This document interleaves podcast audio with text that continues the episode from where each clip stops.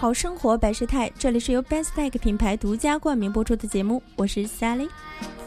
北京时间六月二日消息，据《华尔街日报》报道，知情人士称，联想控股计划在本周四寻求香港交易所批准其 IPO，融资规模不超过二十亿美元。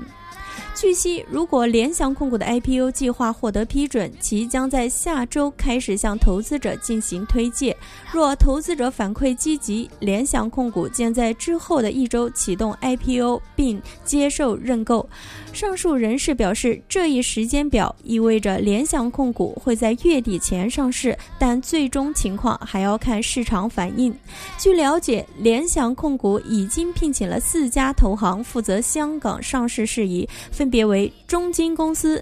瑞银集团、高盛集团和摩根士丹利。联想控股是联想集团的母公司，旗下拥有中国房地产开发。商融科置地房地产开发有限公司、私募股权公司弘毅投资以及风险投资公司君联资本，涉足投资、房地产、现代服务、金融服务和现代农业等多个领域。